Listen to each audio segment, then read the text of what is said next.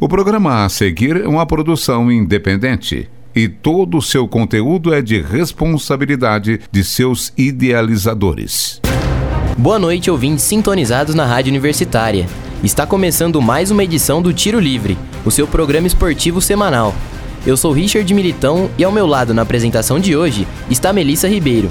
E aí, Mel, tudo certo? Tudo ótimo, Richard. Boa noite para você também e aos nossos queridos ouvintes. Lembrando que o Tiro Livre é uma iniciativa da PROAI, Pró-Reitoria de Assistência Estudantil da UFO. E nós também estamos nas redes sociais, pessoal. Siga o perfil no Instagram, arroba Tiro Livre UFO. E curta a página no Facebook, Tiro Livre. Assim, você fica por dentro dos nossos bastidores e das últimas notícias esportivas. Ouça agora o que é destaque no programa de hoje. Ainda em homenagem ao Dia da Mulher, celebrado na última sexta-feira, a gente recebe aqui no estúdio a nadadora paralímpica Letícia Lucas, medalhista para-pan-americana, que tem uma incrível história de superação. No Top 5, Clarice Bertoni fala sobre atletas que são inspirações para todos por seus feitos no esporte. Juliano Damas dá a sua opinião sobre as oitavas de final da Liga dos Campeões, o principal torneio de clubes de futebol do mundo. Para trocar uma ideia com a gente sobre o Cruzeiro, o estudante do sexto período de agronomia da UFO, Murilo Freitas. Ainda tem os destaques esportivos de Uberlândia, do Brasil e do mundo.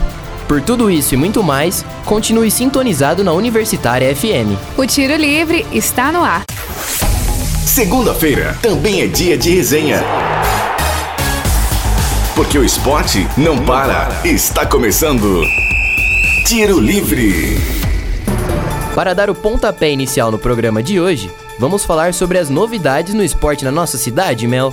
Só se for agora, Richard. O Uberlândia Esporte Clube conquistou a segunda vitória seguida no módulo 2 do Campeonato Mineiro. No último sábado, o Verdão viajou até a cidade de Sete Lagoas e venceu o Democrata por 2 a 0.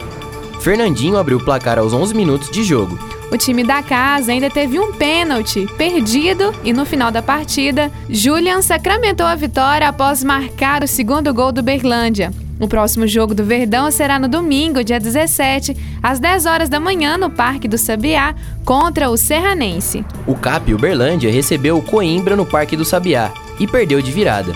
O time da cidade começou na frente com Kleuber, aos 37 do primeiro tempo, mas os visitantes empataram com o Lucas aos 5 da segunda etapa e viraram com Igor Badil, aos 46. No próximo sábado, o CAP vai até São João del Rei enfrentar o Atlético às 3 horas da tarde no estádio Joaquim Portugal. De acordo com a tabela de classificação do site Globesport.com, o Serranense lidera o módulo 2 do Mineiro com 13 pontos conquistados, seguido pelo América de Teófilo Otoni com 11. O Uberlândia está em quarto com 10 pontos somados até aqui e o CAP ocupa a oitava colocação com oito pontos. Na última sexta-feira, o Praia Clube conquistou uma importante vitória pela Superliga Feminina de Vôlei.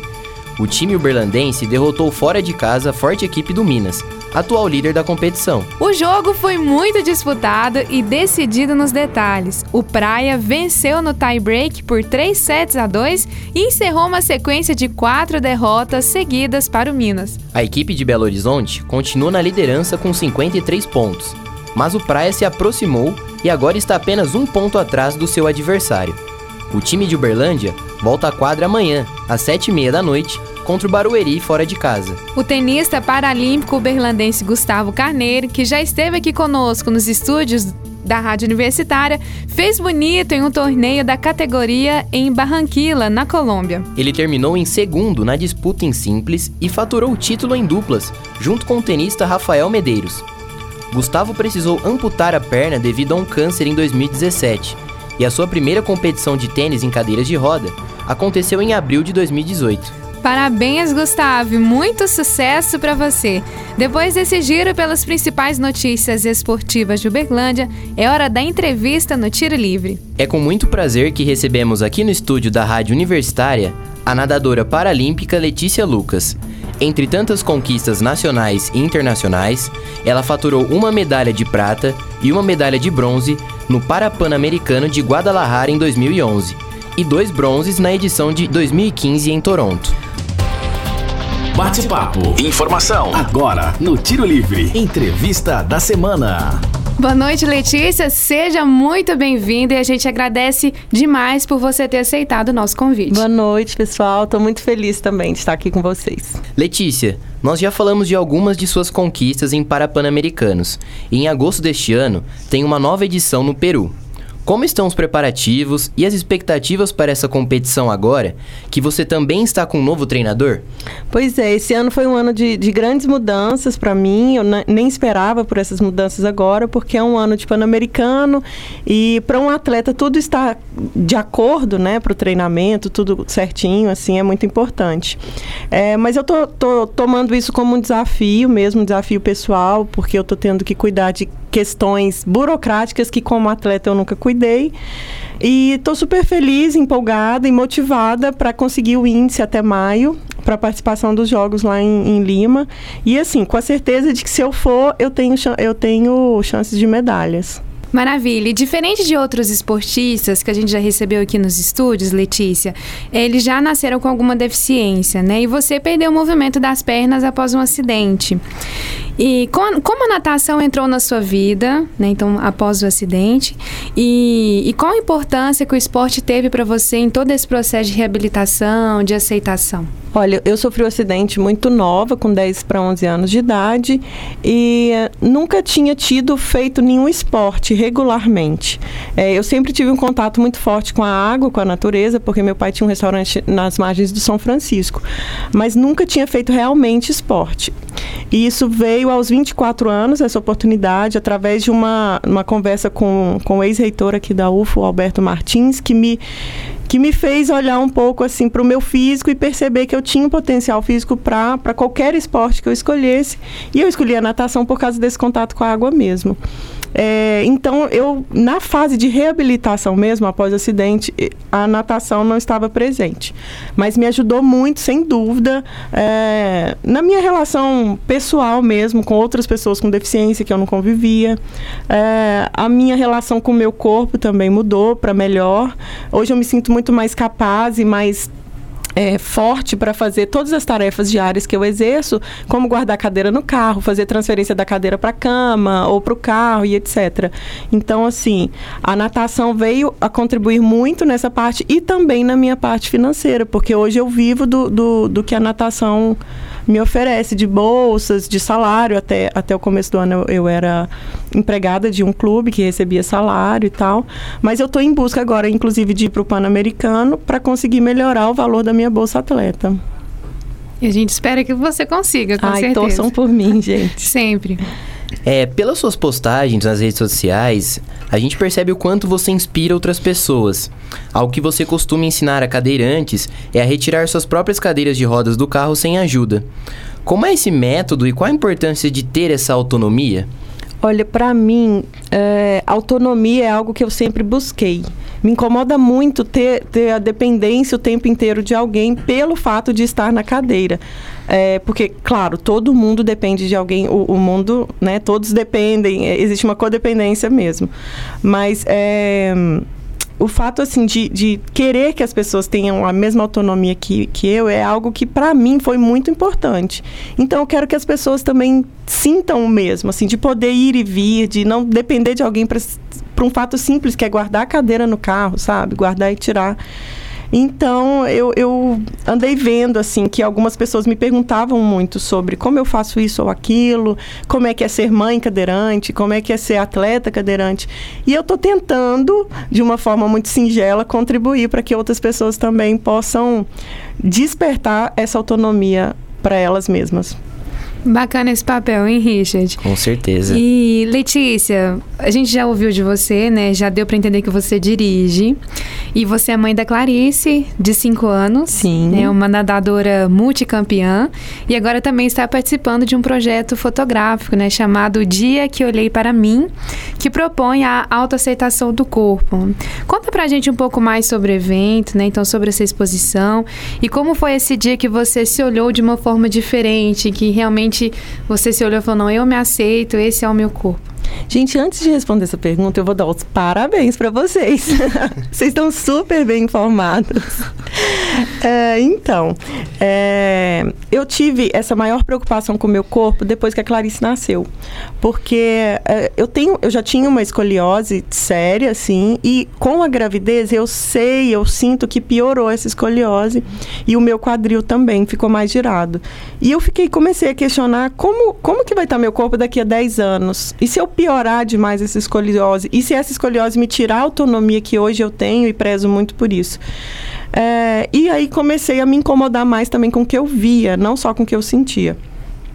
Foi então que eu tive a brilhante ideia de fazer algumas fotos que exigia que eu estivesse sem roupa para mostrar exatamente aquilo que eu não gostava de ver no meu corpo, porque durante assim as minhas sessões de terapia a gente tentava achar uma forma de trabalhar a minha aceitação, a aceitação daquilo que eu não posso mudar.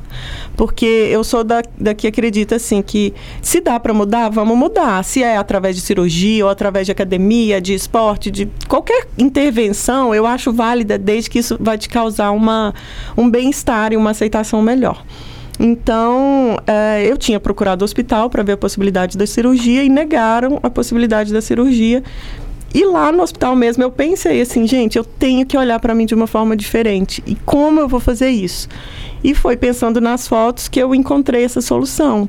E realmente, quando eu vi o resultado das fotos, quando eu vi a transformação que aconteceu comigo, eu quis passar isso para outras pessoas também, que eu acho que é uma forma de ajuda, né? Uma ajuda assim efetiva e aí a gente conseguiu, depois de dois anos e meio das, das fotos prontas, montar a exposição.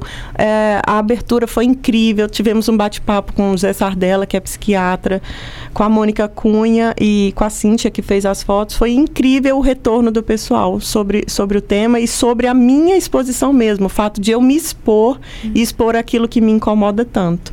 É, e está lá na Casa da Cultura até o dia 29 de março. Queria aproveitar a oportunidade de convidar o pessoal para que vá lá de meio-dia às 18 para conferir a exposição.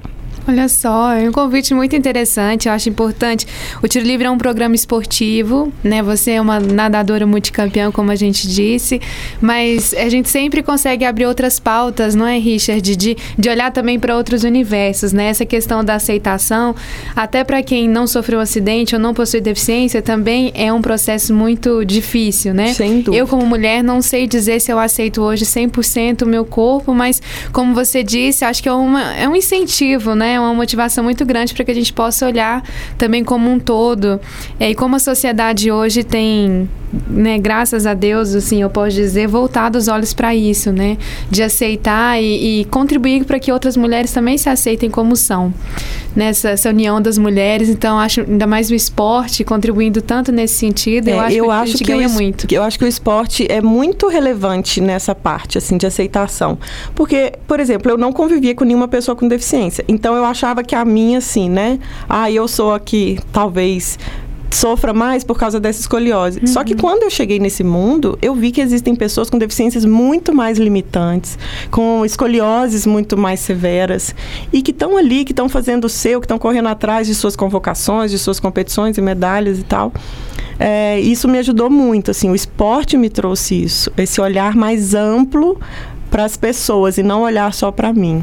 O esporte vai muito mais além do que as- somente as competições e as medalhas, né? Tem Com histórias por certeza. trás que, que são sensacionais e Com a gente certeza. fica muito grato de ouvir tudo isso. É sempre bom certeza. contar boas histórias. Então, que- a gente queria agradecer mais uma vez a sua presença. Dizer que se a gente pudesse, era o programa inteiro, né? Ah, Pra podem me convidar novamente. A gente volta. Você quer se despedir, Letícia? Deixar umas palavras finais? Quero agradecer vocês pelo convite, pela oportunidade, que é um momento muito importante para mim de, de uma transição na minha carreira. Eu penso que será o meu último ano com a natação. É, depois eu vou, eu estou pensando, avaliando qual seria o melhor esporte para eu ir para competir e competir no nível internacional, porque na natação eu posso me manter no nível nacional ainda por um bom tempo, mas eu não me não me conformo com isso, não me contento só com o nível nacional. Então, espero que torçam por mim e que eu possa vir aqui depois para comemorar as medalhas do Pan-Americano em Lima. Ah, claro, e contar sobre outros esportes também, né, Richard? É, exatamente. E se você quiser acompanhar a trajetória da Letícia, siga o perfil dela no Instagram, leticialucas.ferreira. Boa, Richard. Depois de conhecer um pouco mais essa mulher tão guerreira, é hora de escutar histórias de atletas que são inspirações para outras pessoas. Para isso, a nossa parceira Clarice Bertoni preparou uma lista especial no quadro Top 5 de hoje. No Tiro Livre, os principais assuntos no Top 5. Boa noite, ouvinte do Tiro Livre. Eu sou Clarice Bertoni e trouxe para você um top 5 em homenagem ao Dia Internacional da Mulher. Vamos relembrar atletas que inspiraram e fizeram história nas Olimpíadas. Os primeiros Jogos Olímpicos da Era Moderna foram realizados em 1896 e, por causa das regras da Grécia Antiga, não contou com participação das mulheres. Elas só tiveram a chance de disputar o evento em 1900, nos Jogos de Paris, e quem ganhou a primeira medalha de ouro olímpica e o quinto lugar no nosso top 5 foi Charlotte Cooper. Nascida em Londres, a atleta foi campeã do torneio feminino de tênis, único esporte ao lado do golfe que permitiu a participação feminina na ocasião. Charlotte também ganhou o ouro nas duplas mistas. A tenista morreu em 1966, aos 96 anos de idade. Em quarto lugar está a brasileira Maria Lenk, que aos 17 anos se tornou a primeira sul-americana a participar de uma Olimpíada, em 1932. Mesmo não chegando ao pódio, o feito é considerado um marco para a história do esporte nacional. Pioneira da natação moderna, ela foi a primeira mulher a utilizar em competições o nado borboleta em uma prova de peito e a primeira nadadora brasileira a estabelecer um recorde mundial. Maria Lenk é até hoje considerada a principal nadadora brasileira da história e única mulher do país a entrar para o Hall da Fama da Natação Mundial. A medalha de bronze do nosso top 5 ficou com Gabriele Andersen. A maratonista suíça não ficou famosa por ganhar competições, até porque ela participou de uma única Olimpíada, Los Angeles, em 1984. Contudo, ela chamou a atenção de todo mundo ao completar a maratona no estádio olímpico completamente esgotada, com o corpo torto, desidratada, sentindo câimbras e sem condições de dar mais um passo. Mas o espírito olímpico falou mais alto e Gabriele juntou forças para continuar até o final e terminar na prova na 37ª posição, de 44 atletas, se transformando em um exemplo de superação e resiliência. Na segunda colocação da lista, uma jogadora de vôlei cubana que acumulou três medalhas de ouro em Olimpíadas, além de dois títulos mundiais. Mireia Luiz, a baixinha de 1,76m, fez com que Cuba se tornasse um país tradicional no vôlei e uma das seleções mais respeitadas mundialmente. Ela é considerada por muitos a maior jogadora de vôlei de todos os tempos. Atualmente, Mireia coordena as seleções cubanas de quadra e de praia, e com isso busca reerguer o país no esporte. Quem ocupa o lugar mais alto do pódio é Larissa Latinina, a atleta feminina com o maior número de medalhas da história dos Jogos Olímpicos. A ginasta ucraniana perdeu o pai durante a Segunda Guerra Mundial e encontrou no esporte uma maneira de driblar a miséria. Competitiva e dedicada, alcançou o recorde de medalhas subindo 18 vezes ao pódio nas três edições de Olimpíada que participou mantendo o posto de maior medalhista de ouro em Olimpíadas entre homens e mulheres por mais de 40 anos. Larissa prosseguiu no esporte como treinadora, levando a outras ginastas os seus conhecimentos e ajudando a União Soviética e posteriormente a Rússia a se manterem como potências no esporte. Volto com vocês, Mel e Richard. Muito obrigada, Clarice. Como é bom ouvir histórias como essas. Realmente, Mel. Com certeza serve como uma motivação extra pra gente. Confesso que não conhecia algumas dessas histórias. Também não, Richard. Dando sequência ao tiro livre, chegou a hora de ficar bem informado sobre tudo o que aconteceu nos últimos dias no esporte nacional e internacional. Para isso, Aurélio Barcelos, nosso parceiro, vai contar quais são as novidades. Destaque da semana. E aí, Aurélio, o que rolou aqui no Brasil? Boa noite, Richard. Boa noite, Mel. Boa noite aos ouvintes da Rádio Universitária. Bora começar com o giro pelos campeonatos estaduais. Em Minas, o Atlético continua implacável. No último sábado, o Galo venceu o Patrocinense fora de casa pelo placar de 1 a 0, com gol de Alejandro e está na liderança com 22 pontos. O segundo lugar é o América, que chegou aos 21 pontos após vencer o Tupinambás no estádio do Independência pelo placar de 2 a 0. O Cruzeiro enfrentou a Tombense no último domingo no estádio do Mineirão e venceu sem maiores dificuldades. A Raposa fez 2 a 0 e permanece na terceira colocação do campeonato com 19 pontos. Pelo Campeonato Paulista, no sábado, Palmeiras e Mirassol empataram por 1 a 1. No mesmo dia, o São Paulo enfrentou a Ferroviária e também ficou no empate por 1 a 1, jogando no Pacaembu. Na grande atração da décima rodada, o Corinthians enfrentou o Santos em Itaquera. Apesar de um jogo bem movimentado e com grandes chances dos dois lados, nenhuma equipe conseguiu balançar as redes e a partida terminou 0 a 0. No Campeonato Carioca, Flamengo e Vasco fizeram o grande clássico da rodada. No Maracanã, o jogo terminou empatado em 1 a 1. Rascanheta fez o gol do rubro-negro e Max Lopes deixou tudo igual de pênalti no finalzinho da partida. O Fluminense segue embalado e jogando um bom futebol. Nesta rodada, o time do técnico Fernando Diniz venceu a Cabo Friense por 2 a 1. Neste momento, Botafogo e Madureira se enfrentam no estádio Newton Santos, o famoso Engenhão, no fechamento da terceira rodada da Taça Rio. E quais são os destaques internacionais, Aurélio? Bom, no Campeonato Espanhol, o Barcelona continua com folga na liderança da competição. No último sábado, a equipe do técnico Ernesto Valverde venceu de virada o Raio Valecano pelo placar de 3 a 1. Destaque mais uma vez para Lionel Messi, que foi autor de um dos gols e ainda contribuiu com assistência. O Barça é o líder do espanhol com 63 pontos. O vice-colocado continua sendo o Atlético de Madrid. Também no sábado, a equipe do técnico Diego Simeone venceu o Leganês pelo placar magro de 1 a 0, com gol de Saul. O terceiro colocado, o Real Madrid, que vive péssima fase, amenizou um pouco a sua crise com a vitória sobre o Valladolid no último domingo.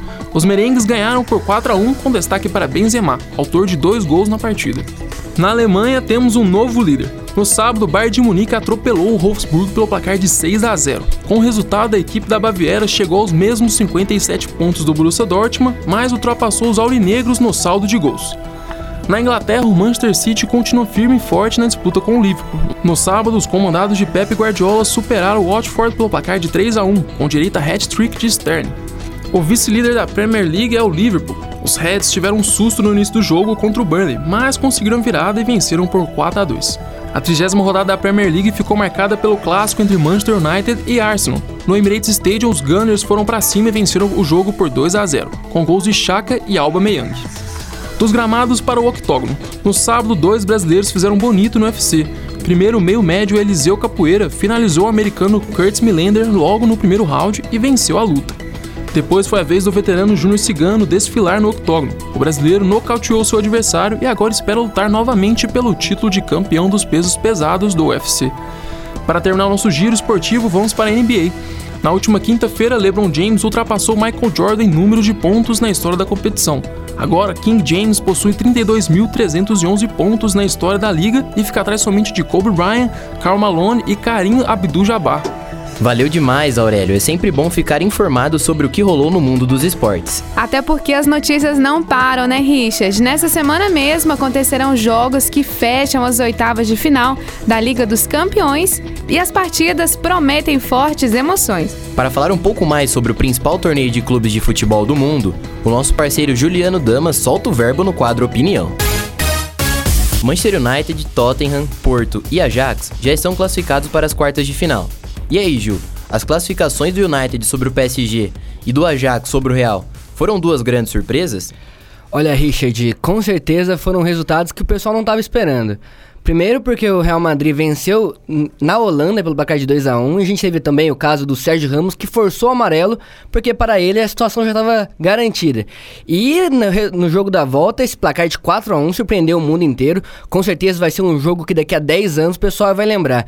É, é legal ressaltar que essa equipe do Ajax é uma equipe muito jovem. Tem sete jogadores do time titular que tem 23 anos ou menos. Inclusive um deles é o David Neres, que recentemente foi convocado pela primeira vez pelo técnico Tite.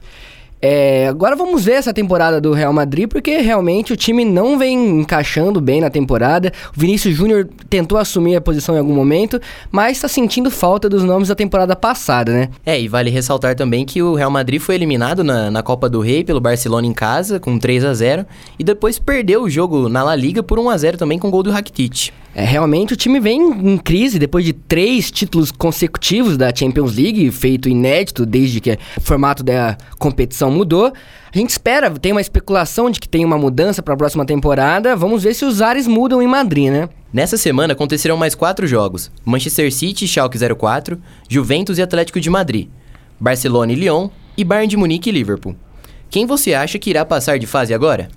Olha, é, são jogos bastante equilibrados. É, eu acredito que o jogo mais é, que esteja mais propenso para a vitória de um time seja o do Manchester City com o Schalke, porque o Manchester City venceu por 3 a 2 na Alemanha e a equipe do Guardiola vai fazer aquele jogo que todo mundo já conhece bem de posse de bola, vai controlar a partida. Então acho bem complicado para o Schalke aprontar como o Ajax fez, por exemplo, até porque o time do Schalke não tem o talento que a equipe do Ajax tem individualmente falando. Agora a gente vai ter um confronto que eu dava a Juventus como favorita levemente no começo, que era Juventus Atlético de Madrid, mas após a primeira partida, com a vitória por 2 a 0 dos colchoneiros, acredito que esse favoritismo se inverteu. É claro que não se pode duvidar da Juventus, ainda mais porque jogando em casa e tem um centroavante, um atacante do peso do Cristiano Ronaldo, mas acredito só com uma atuação muito boa dele que a Juventus vai conseguir passar. A gente tem um confronto entre Liverpool e Bayern de Munique, que o primeiro jogo foi 0 a 0 na Inglaterra e equipes que vêm em situação oposta porque o Liverpool perdeu a, a, sua liderança para o Manchester City na última rodada e o Bayern de Munique conseguiu a liderança da Bundesliga na última rodada. Então veja um pouquinho o favoritismo para o Bayern, mas o Liverpool já fez atuações nessa temporada que não se pode duvidar da equipe de Jürgen Klopp. Para finalizar, tem Lyon e Barça, o Barça que vem nessa temporada de altos e baixos, na verdade com altos chamado Lionel Messi, que apesar de ser 1,70m vem sendo gigante e tendo uma temporada fantástica, se o Messi decidir, não tem como o Lyon, mas acredito que vai ser um jogo bastante equilibrado, até pelo que o Barcelona não vem fazendo na temporada, apesar de liderar a La Liga. Muito obrigada, Juliana. Essa Liga dos Campeões está bem equilibrada e é complicado apontar um favorito ao título. É, e como o Cristiano Ronaldo e o Zidane fazem falta ao Real Madrid, hein? O atual tricampeão da Champions foi eliminado em casa e por um resultado expressivo. É verdade, Richard. Dando continuidade nessa linha opinativa no tiro livre, é hora do quadro Trocando uma Ideia. No Tiro Livre, trocando uma ideia. Quem participa hoje com a gente é o aluno de agronomia da UFO, Murilo Freitas. Ele vai falar um pouco mais sobre o Cruzeiro, seu time do coração. Olá, Murilo. Como estão as expectativas para a temporada da Raposa e quais foram as principais contratações do time? Bom, primeiramente, olá a todos. É um prazer estar participando aqui do programa de vocês. E então, primeiramente, o investimento que a diretoria do Cruzeiro fez foi alto. Então, eu, como a maioria dos torcedores, esperamos títulos esse ano, igual nas duas últimas temporadas, onde ganhamos a Copa do Brasil. E acredito que o meu sonho, não só o meu, mas o de toda a torcida do Cruzeiro, seja o tricampeonato da Libertadores. Isso sem sombra de dúvidas. E esse começo de temporada estão sendo feitos testes no Campeonato Mineiro. Já está na cara que o Cruzeiro não dá, tá dando a mínima para o Campeonato Mineiro e vem priorizando a Libertadores, assim como deve ser mesmo. Em relação às contratações, é, primeiramente o Rodriguinho veio para suprir a ausência do Rascaído. E nos cinco primeiros jogos fez três gols com a camisa do Cruzeiro e deu uma assistência o que nos dá uma esperança que o Uruguai não fará, nos fará falta, né? E então o Marquinhos Gabriel também veio para repor essa saída do Arrascaeta. Eles trouxeram o Renato Kaiser, que fez uma temporada boa na Série B pelo Atlético Goianiense. Ele retornou ao Cruzeiro. E na, no ataque, o time do Cruzeiro está bem servido de centroavantes. Fred, Raniel e Sassá são boas peças. Qualquer um dos três podem ser titular, titulares em algum momento da temporada. E talvez falte um velocista na ponta esquerda do Cruzeiro, visto que o David, apesar de ter, uma ter tido um bom início de temporada, teve a lesão. Agora, ontem ele voltou e voltou bem ao time.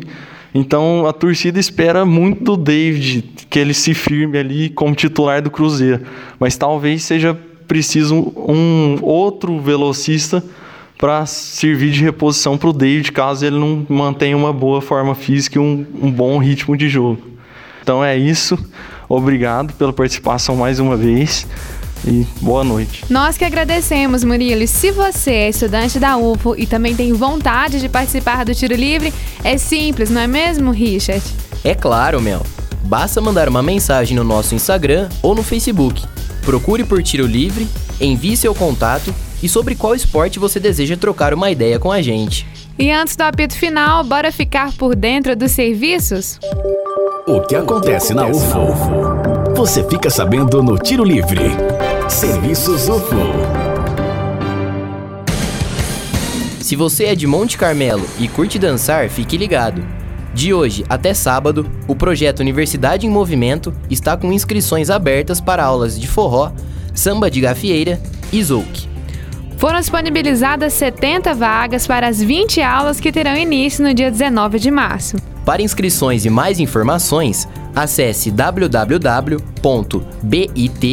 www.bit.ly barra Universidade em Movimento. E para quem é estudante da UFO, vale a gente destacar que no dia 23 de março acontece o Agita UFO. O evento promove diversas ações com a intenção de melhorar a qualidade de vida do estudante, com palestras, oficinas, orientações e muita prática esportiva. Não vai perder, hein? É a partir das 8 horas da manhã no campus Educação Física, que fica localizado na rua Benjamin Constant, número 1286, no bairro Nossa Senhora Aparecida. E mais um semestre letivo se iniciou hoje. Com ele, a semana de recepção dos calouros e muitas atividades bem bacanas. Amanhã, às 8 e meia da manhã, veteranos da fisioterapia e novatos irão se juntar na entrada do Hemocentro, no bairro Marama, para doar sangue e se cadastrarem como doadores de medula óssea. Os cursos da Atlética Monetária da UFO irão se encontrar na quarta, às 9 horas da manhã, no saguão do Bloco 5S, em frente à biblioteca no Santa Mônica, para saírem em multirão arrecadando mantimentos para instituições de caridade. Quem não puder participar pode deixar sua doação no Bloco 5S durante todo o dia. O pessoal do direito está arrecadando agasalhos durante todo o mês de março na sede do Diretório Acadêmico do curso, localizado no bloco 3D, no Santa Mônica. Os alunos também irão doar sangue na quinta, a partir das duas da tarde. Apito Final. Tiro Livre. Apito final do Tiro Livre de hoje. Para sugestões e dúvidas, mande mensagem no Facebook da Rádio Universitária. Aproveite também para curtir a rádio no Instagram, universitária.fm. E não se esqueça do programa. Procure por Tiro Livre UFO no Instagram ou Tiro Livre no Facebook. Fique atento às próximas edições na segunda-feira, às 8 horas da noite, com reprise às quartas, no mesmo horário. O Tiro Livre é uma iniciativa da PROAI, a Pró-Reitoria de Assistência Estudantil da UFO. Caso você esteja andando pelos campos da UFO e notar alguma movimentação estranha, entre em contato com o WhatsApp da UFO Segura 34 99996 4597. Repetindo, 34 99996 4597. Essa edição foi produzida por Aurélio Barcelos, Felipe Melo, João Pedro Rabelo, Clarice Bertoni, Mariana Oliveira, Matheus Oliveira, Juliano Damas, Pedro Vitor Vieira Rodrigues e apresentado por mim, Richard Militão, e pela minha parceira, Melissa Ribeiro. Apoio técnico de Vanessa Matos, Benício Batista, Edinho Borges e Mário Azevedo. Boa noite, Richard, e a você, ouvinte. Muito obrigada pela companhia no programa de hoje. Boa noite uma ótima semana esportiva a todos. Até mais! Universitária apresentou Tiro Livre.